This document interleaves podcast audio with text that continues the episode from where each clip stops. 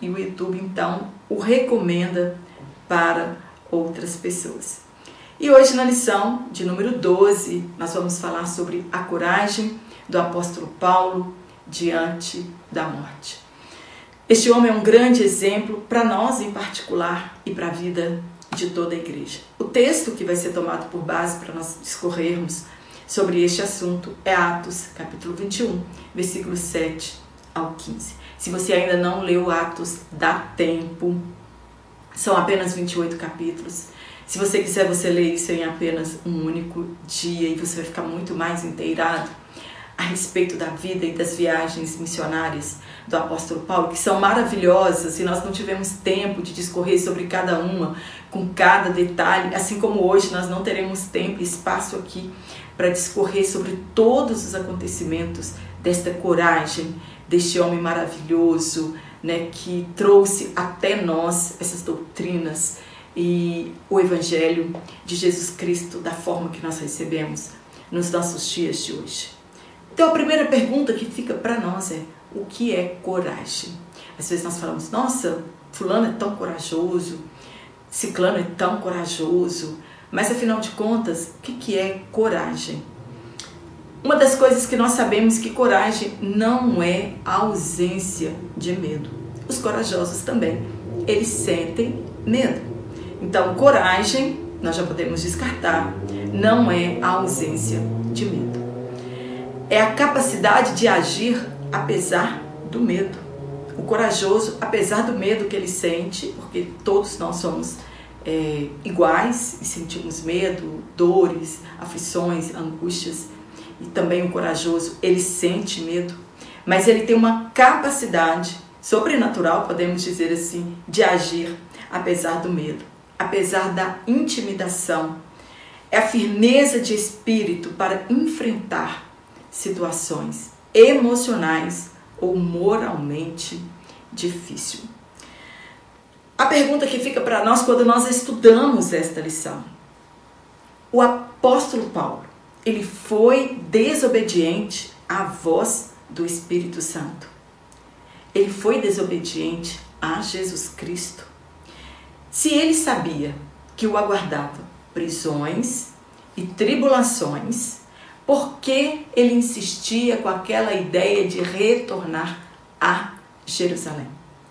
Paulo ele era um vocacionado. Nós já sabemos que vocacionado é alguém que é chamado para um determinado propósito. Ele foi escolhido por Jesus para fazer a obra da evangelização, tanto a gentios quanto a judeus. Porém, a chamada específica de Paulo era para os gentios. Jesus já o tinha avisado que os judeus não o ouviria, não aceitaria os seus argumentos. E muitas vezes este chamamento, este chamado que nós temos em nossas vidas, ele requer padecimento, ele requer sofrimento do vocacionado. Ou este chamado, ele não nos isenta de sofrimento. Muitas pessoas acreditam que porque Deus tem um propósito na vida dele, porque ele foi chamado para uma determinada missão, porque Deus está com ele, tudo vai dar certo. Inclusive não haverá padecimentos, não haverá sofrimentos. E quando nós lemos as escrituras sagradas, nós observamos que não é bem assim. E Paulo ele tinha convicção disso, de que a sua chamada ela viria acompanhada de sofrimento. Jesus mesmo falou com ele a caminho de Damasco, que ele é, veria como né, seria o sofrimento dele em fazer a obra de Deus. Na sua chamada, Jesus disse-lhe, por intermédio de Ananias, que ele era um vaso escolhido e o que mostraria o quanto ele deveria padecer pelo nome de Jesus Cristo. E Paulo, ele não tinha sua vida por preciosa. O que ele desejava mesmo era cumprir o que ele fora chamado para fazer. No tópico 1, nós vamos falar sobre a consciência de Paulo quanto a padecer por Jesus. Paulo já tinha conhecimento disso. ele já tinha consciência de que o ministério dele seria seguido por maravilhas, por milagres, mas também seria seguido por sofrimento. No ponto 1, um, a insistência de Paulo em ir a Jerusalém. Quando nós olhamos para essa insistência de Paulo para ir a Jerusalém, nós voltamos atrás no tempo e vemos Jesus quando ele também insistiu em passar a Páscoa em Jerusalém, mesmo sabendo das perseguições, Jesus não desistiu dos seus planos, não desistiu dos seus propósitos. E Deus ele não faz nada sem primeiro avisar ou revelar aos vocacionados. Tudo que vai acontecer, Deus avisa antecipadamente. Então nós vamos dar, fazer uma recapitulação aqui da terceira viagem missionária de Paulo, quando ele já estava de regresso a Jerusalém. E nós né, observamos que Paulo estava desejoso de voltar a Jerusalém rápido. Primeiro, porque ele queria entregar tudo aquilo que ele recolheu para os mais pobres, e também porque ele queria estar presente na festa de Pentecoste. Se Antioquia da Pisídia era a igreja lar do apóstolo Paulo, era uma agência de missionários, por que Paulo não voltou da terceira viagem e foi direto para Antioquia da Pisídia? Que desejo era este de retornar para Jerusalém? Paulo, estando em Mileto, ele mandou chamar os líderes em Éfeso para lhes dar as últimas instruções e adverti-los acerca dos falsos mestres e das heresias. Que eles cuidassem de si mesmo e também cuidassem do rebanho de Deus e protegesse esse rebanho dos lobos cruéis. Foi uma despedida triste, nós já falamos sobre ela, foi uma despedida triste. Eles se abraçaram, beijaram, choraram, porque aqueles líderes, aqueles irmãos não queriam que Paulo fosse preso ou que não os visse, né? Nunca mais. Então, Paulo os abençoou e aquela despedida terminou com uma oração, né? E com muita harmonia e com tristeza, por que não dizer. Então, eles se abraçaram, é, choraram e beijaram. Ai, mas homens choram desde aquele tempo? Sim, todos nós temos os mesmos sentimentos. E eles não tinham vergonha de esconder isso das pessoas. Quando estava acontecendo isso, ali nós vemos a presença de um bálsamo espiritual. Paulo estava sendo confortado pelos irmãos efésios e os irmãos efésios estavam sendo consolados pelo apóstolo Paulo. Foi um derramamento de bálsamo naquela despedida. Uns cuidando dos outros em momentos difíceis e Paulo acreditava que não os veria novamente. E foi neste discurso que ele disse aos irmãos Efésios que ele sabia as coisas que lhe aconteceriam e que ele não tinha a sua vida por preciosa. O problema hoje é que nós temos a nossa vida por preciosa demais, em detrimento a servir no reino de Deus. Então, deixando os irmãos, ele seguir a viagem, passando por diversos lugares. E chegando em Tiro, ele encontrou alguns irmãos, ficaram com eles por sete dias, e pelo Espírito Santo eles diziam a Paulo que não subisse a Jerusalém, porque ali ele encontraria prisão, perseguição e sofrimento.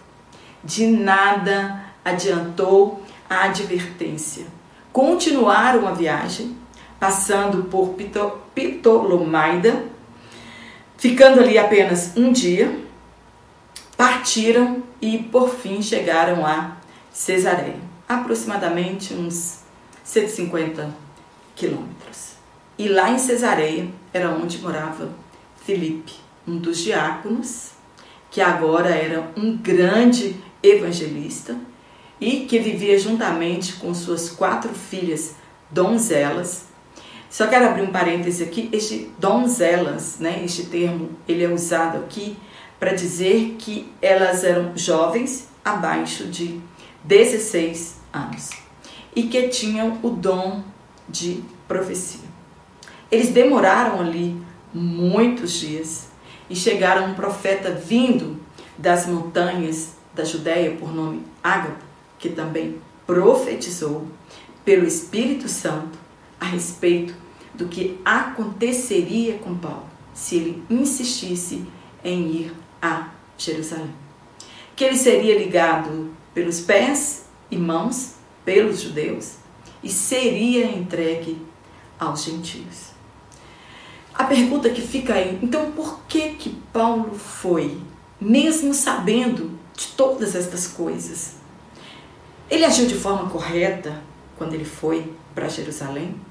Ele estava desobedecendo a voz do Espírito Santo? A teoria da desobediência aqui, ela não pode ser sustentada se nós afirmarmos que Paulo foi desobediente à voz do Espírito Santo. Então, é uma teoria que não é aprovada por ninguém. Por que, que nós não podemos dizer que essa teoria pode ser sustentada? Porque em todas as falas do apóstolo, ele estava dizendo que ele estava sendo compelido pelo Espírito Santo. As advertências, todas as advertências que Paulo recebeu anteriormente, prepararam a ele e o fortaleceu em sua decisão. Ele estava convicto de que ele estava pronto a padecer todas aquelas coisas. Talvez se Paulo achasse que ele ainda não estivesse pronto, ele voltaria para Antioquia da Pisídia e não intentaria ir para Jerusalém. Os planos de Deus é, nem sempre quer dizer que tudo dará certo para nós. Mesmo se nós estivermos no centro da vontade de Deus, algumas coisas não dará certo em nossa vida. Que não sofreremos porque Deus nos chamou. Os planos de Deus para Paulo era ser testemunha para judeus, para reis e gentios. Como eles iam acontecer, somente Deus poderia saber, porque ele tinha traçado este plano. Mas Paulo não sabia como isso se daria. Assim como José do Egito, para cumprir os propósitos de Deus e ser governador do Egito, ele passou por um longo caminho de sofrimento. Talvez não fora o caminho escolhido por Deus, mas ele passou por um longo caminho de sofrimento para que o propósito de Deus acontecesse. Talvez não fosse o propósito de Deus que Paulo fosse preso naquela ocasião, mas um dia, um dia, os planos de Deus iriam acontecer na vida dele de uma forma ou de outra. Paulo tinha certeza que seu sofrimento era inevitável, não tinha como ele esconder disso. Né? Tem até um, uma, uma piada de um careca que ele queria esconder da morte, então ele pôs uma, uma peruca. E a morte não achou o careca e levou ele mesmo. Então, tem coisas em nossas vidas que elas são inevitáveis. Não tem como fugir né, dos planos e dos propósitos de Deus. Muitas pessoas cortam atalho, mas depois têm que retomar o caminho outra vez, que é o caminho certo.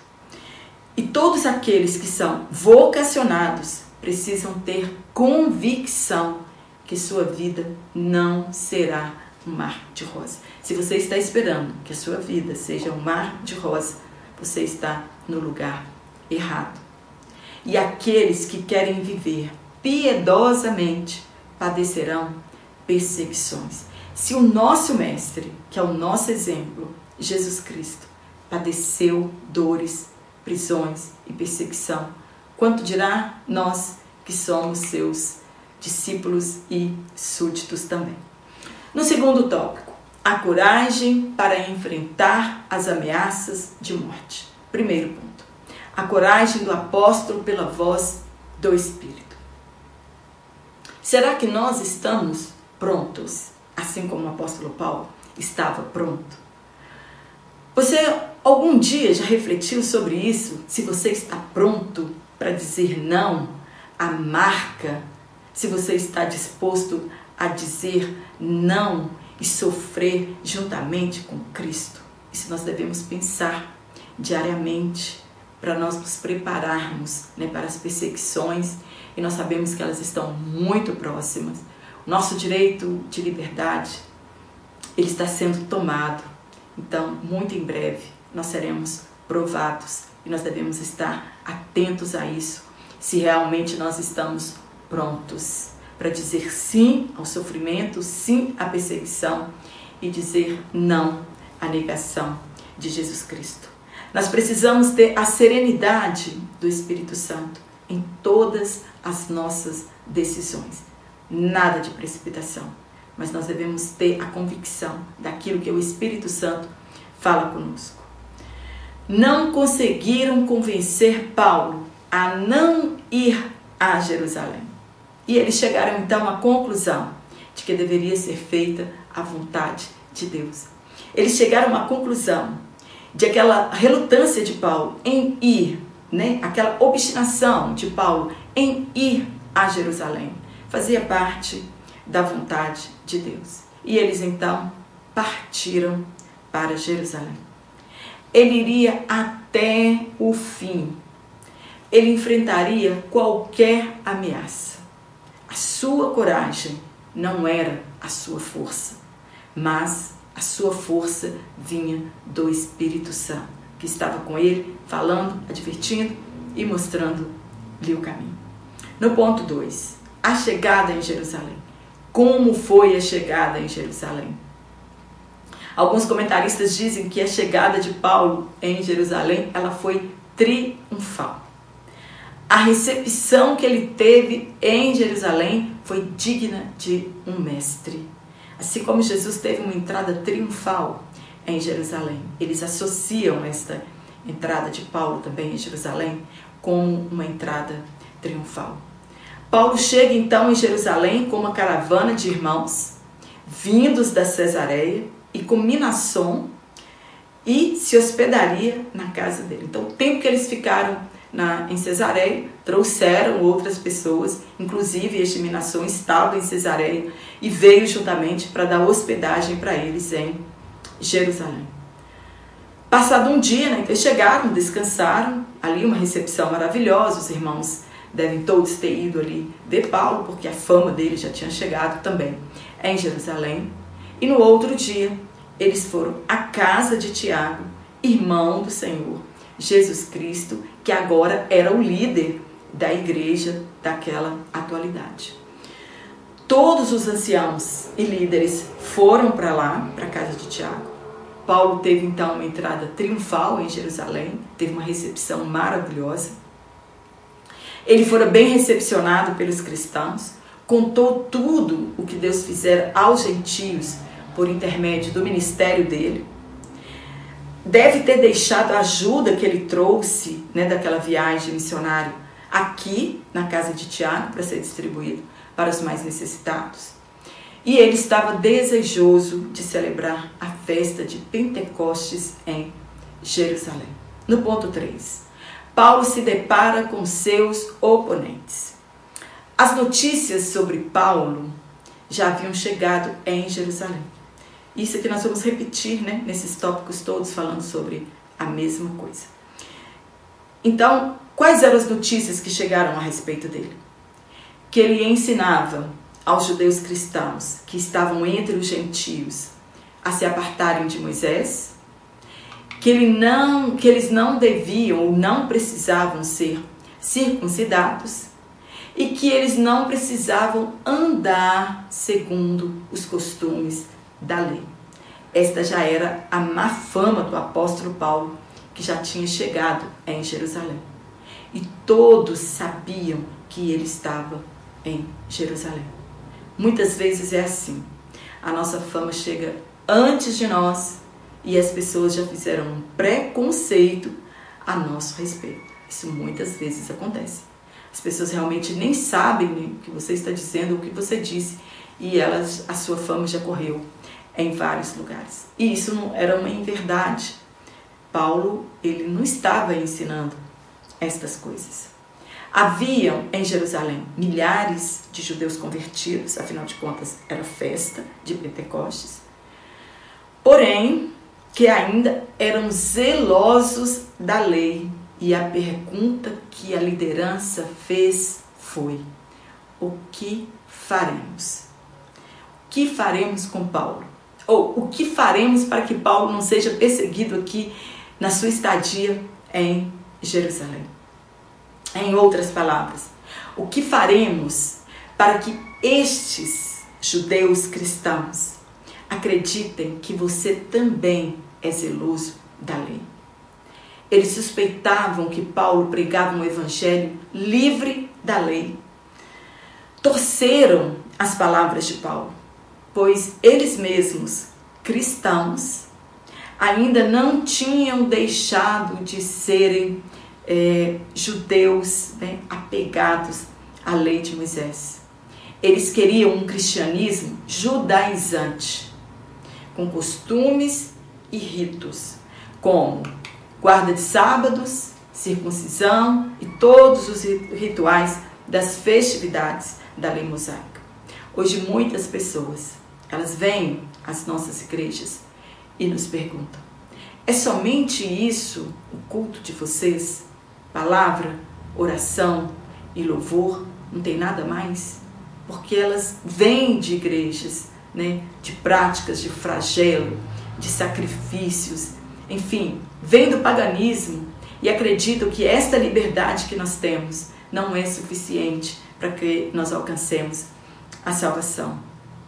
E são levados para igrejas que buscam inovações diariamente para atrair as massas e desprezam a verdadeira liturgia.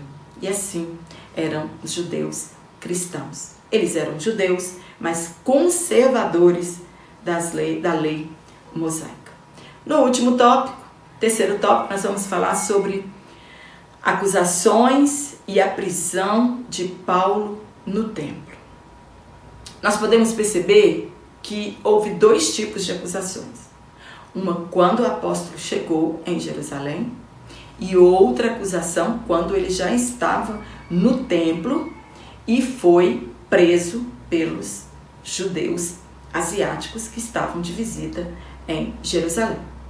Então, as primeiras acusações foram quando ele chegou qual era o tipo de mensagem que o apóstolo Paulo tinha. E depois, quando ele estava no templo, foi um outro tipo semelhante de acusação para que o motim fosse causado. Então, nós já falamos sobre estas acusações. Paulo é um exemplo em quase tudo para nós, quase tudo. Mas ele tinha suas falhas, assim como nós temos. E em parte ele errou ao aceitar a proposta da liderança em ter que provar alguma coisa para os judeus para livrar a sua pele.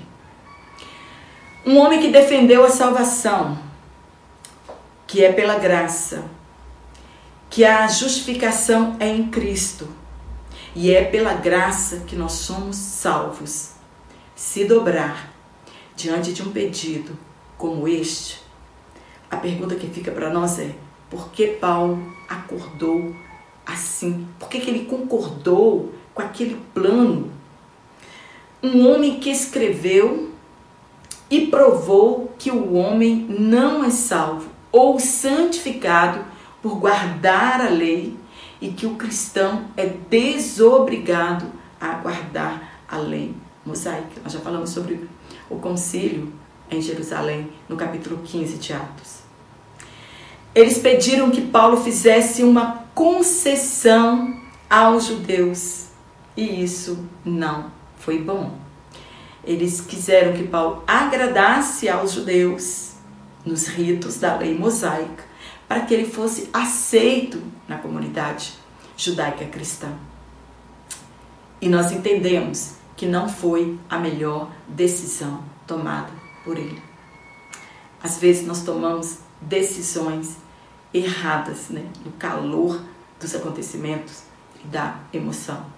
E eu acredito que esta foi uma, foi uma das decisões erradas, né? ideias erradas, de plano errado que foi criado para o apóstolo. Com este acordo que ele fez, ele negava todas as verdades que ele ensinara em suas cartas aos Gálatas e aos Romanos. A situação em Jerusalém, ela não estava boa. Se no tempo de Jesus ela era ruim, agora naquele século, naqueles anos, muito pior. Nós sabemos que Paulo escreveu que fez de tudo para ganhar as pessoas para Cristo. Talvez aqui seja esta questão. Ele se fez de judeu, achando que assim ele ganharia os judeus. Um homem que constrangeu o apóstolo Pedro por ser dissimulado diante dos judeus. Agora estava na mesma situação. O certo é que ele pensou que talvez fazendo isso, a pressão sobre ele diminuiria, mas nós vemos que não foi bem assim, ficou muito pior. Havia uma onda crescente de assassinatos por parte dos sicari. Sicari, eles são chamados assim porque eles usavam uma daga e degolavam as suas vítimas né, com esse pequeno punhal. Eles matavam os aristocratas suspeitos de colaborarem com os gentios. O nacionalismo judaico estava em ascensão, muito pior do que no tempo de Jesus. A intolerância religiosa estava incontrolável, tanto que nos anos 70 desencadeou aquela guerra, né? eles invadiram Jerusalém, queriam destruir, e foi destruído por, pelo general Tito. Paulo tinha de provar a integridade de seu judaísmo sem prejudicar a missão aos gentios. Que situação que o apóstolo ficou naquele dia mas sem incorrer em um exclusivismo contrário às Escrituras.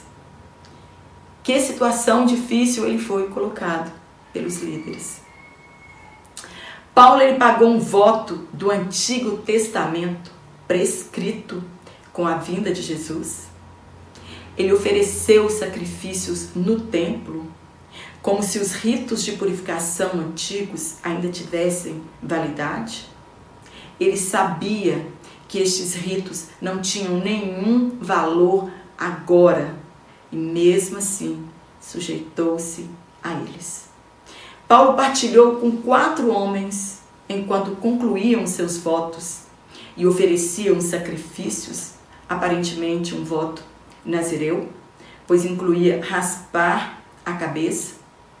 Isto durou cerca de sete dias ele pagou os sacrifícios que aquelas pessoas tinham que oferecer, ovelhas, gado miúdo, tudo isso ele pagou.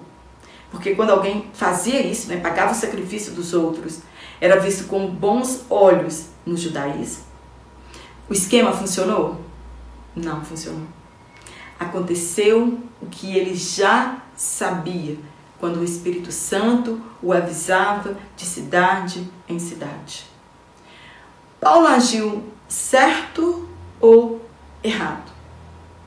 Olha, o certo é que Deus usou toda esta situação para cumprir seus propósitos e colocar Paulo nas mãos dos romanos e colocá-lo diante de reis e de governadores.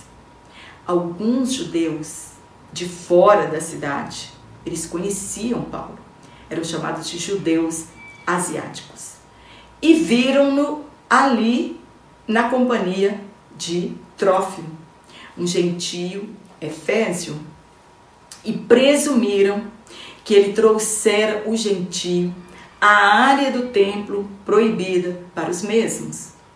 Esta acusação, ela era mentirosa. Paulo ele foi enganado quando aceitou o esquema religioso. Ele devia ter confiado em Deus, assim como nós. Haja o que houver, nós devemos confiar em Deus, pois seus planos são perfeitos. Os planos de Deus são maiores do que os nossos e são melhores do que os nossos. o que Tiago estava tentando evitar aconteceu: a prisão de Paulo. Havia um pátio externo do templo que os gentios podiam adentrar. Então tinha o pátio dos gentios, o pátio das mulheres e o pátio dos judeus, onde eles adoravam. A adoração era separada. Então havia um pátio que os, onde os gentios podiam adorar, os gentios convertidos ao judaísmo. Mas existia uma barreira entre o pátio dos gentios e o pátio das mulheres. Cerca de um metro, isso dividia os pátios, né? um metro de altura. Então esse muro separava o pátio das mulheres e o pátio dos gentios. E neste muro havia uma advertência, abre aspas, qualquer estrangeiro que atravessar esta barreira será responsável pela própria morte. Escrita em dois idiomas, no grego e no latim, para que não ficasse dúvida para ninguém. Então, quem deveria morrer aqui, no caso, se fosse verdade essa história, era Trófimo e não Paulo, porque Paulo não era estrangeiro, Paulo não era gentio. E somente assim, entrando no pátio que não seria o pátio dos gentios, se um gentio entrasse em outro pátio que não fosse o destinado a eles, somente assim as autoridades judaicas podiam executar a pena de morte, mesmo se esse estrangeiro fosse um cidadão romano, ele poderia sim morrer. Porém, Paulo ele tinha dupla cidadania. Ele era judeu e romano ao mesmo tempo. Então, quando eles encontraram Paulo no templo, isso bastou para que começasse o tumulto. Ele foi reconhecido pelos judeus asiáticos e eles começaram a fomentar as pessoas, dizer: Olha ali, é aquele judeu, é aquele que eu falei. E ele começou a criar um tumulto ali no pátio do templo, no templo. E isso bastou para que começasse aquele tumulto. Arrastaram Paulo ali pelos pátios. Na verdade, só não houve um linchamento ali mesmo no pátio, porque eles não tinham nada para jogarem em Paulo. Mas o tanto que eles puderam bater em Paulo, eles bateram. Então, esses judeus asiáticos, quando viram Paulo no templo, incitaram a multidão, fazendo acusações contra ele. Aqui agora, essas acusações parecem um pouco com as primeiras acusações. No ponto 1, um, as acusações mentirosas contra Paulo no templo, porque na cidade nós já falamos sobre ela. Primeiro, a primeira acusação, Paulo ensinava contra o povo. A segunda acusação, Paulo ensinava contra a lei. A terceira acusação, ele ensinava contra o templo e ainda introduziu gregos profanar o templo judaico. As portas do templo, então, por causa daquele motim, foram fechadas pelas autoridades do templo. O alvoroço cresce, as autoridades romanas são avisadas. Eles ficavam em prontidão, mais ou menos mil soldados em época de festas judaicas, né, para qualquer motim que acontecesse, a ordem era garantida para o povo judeu. Então, durante as festividades judaicas, eles ficavam em prontidão, ficavam na fortaleza Antônia, né, que ficava à esquina noroeste do templo, e de lá eles conseguiam ver todo o pátio do templo. Então, eles chamam o chefe, o oficial, que até então aqui nós não sabemos o nome dele, só nos próximos capítulos que nós vamos saber que esse oficial romano ele chamava Lísias. Então ele vem acompanhado de soldados para acabar com aquele alvoroço e somente assim eles então param de bater em Paulo.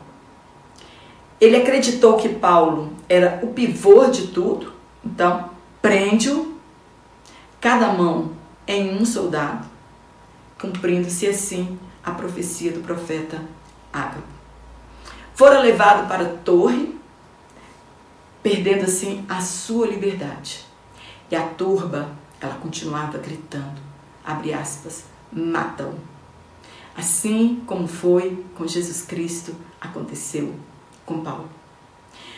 E hoje muitos cristãos já perderam sua liberdade por causa da sua fé em Cristo. Mas Paulo, ele nos deixou um consolo, que nós não devemos desfalecer a nossa fé, porque a leve e momentânea tribulação produz para nós um peso eterno de glória muito excelente. Todos os sofrimentos que o apóstolo Paulo passou, ele chamou de leve e momentânea tribulação. Ele é um exemplo para nós. No terceiro ponto, Paulo dialoga com Lísias. Lísias era o chefe, né, o oficial romano que era chefe, o centurião chefe ali daquela torre Antônia, daquela prisão Antônia. Antes de entrar na torre, Paulo pede, pede permissão para dialogar com a turba. Ele surpreende o oficial romano, falando grego polido. O oficial julgou que Paulo era uma pessoa sem instrução, pobre, né? não tinha uma vida boa, não fazia parte da sociedade. E neste momento, então, ele muda sua opinião em relação a Paulo.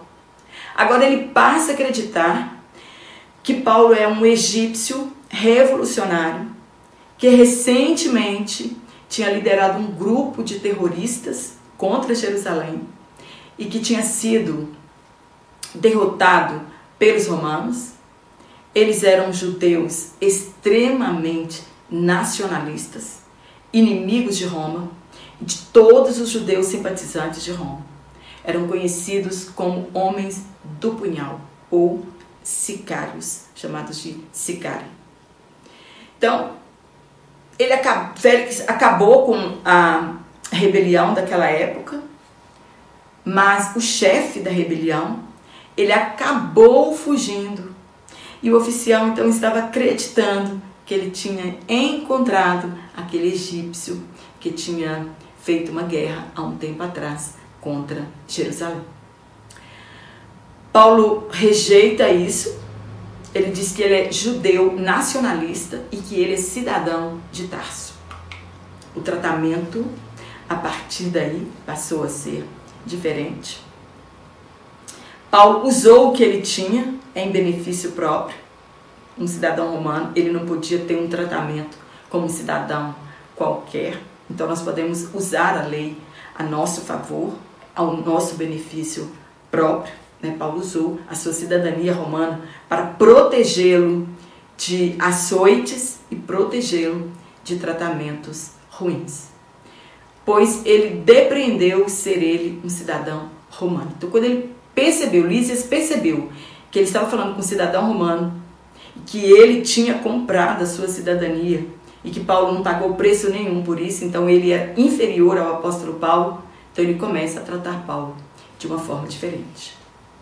Paulo falou com a multidão, ou a turba, ele falou com Lísias, falou com Sinédrio e falou com Félix. E infelizmente não conseguiu ser absolvido por nenhuma dessas cortes que ele se apresentou. E por fim, então, ele apelou a Roma. O desejo de Paulo era pregar o Evangelho, mesmo que isso fosse por intermédio do sofrimento. Ele nunca perdeu a oportunidade de pregar o Evangelho. E nós também temos que seguir esse exemplo. Todas as oportunidades que nos forem abertas para pregar o Evangelho, nós devemos sim pregar o Evangelho. Na rua, na praça, na escola, onde nós estivermos, se Deus abrir uma porta para evangelização, nós devemos evangelizar. Às vezes, o nosso campo missionário são lugares desconfortáveis e de dor. Mas se é onde Deus te colocou ou nos colocou, vamos florescer e anunciar a Jesus Cristo.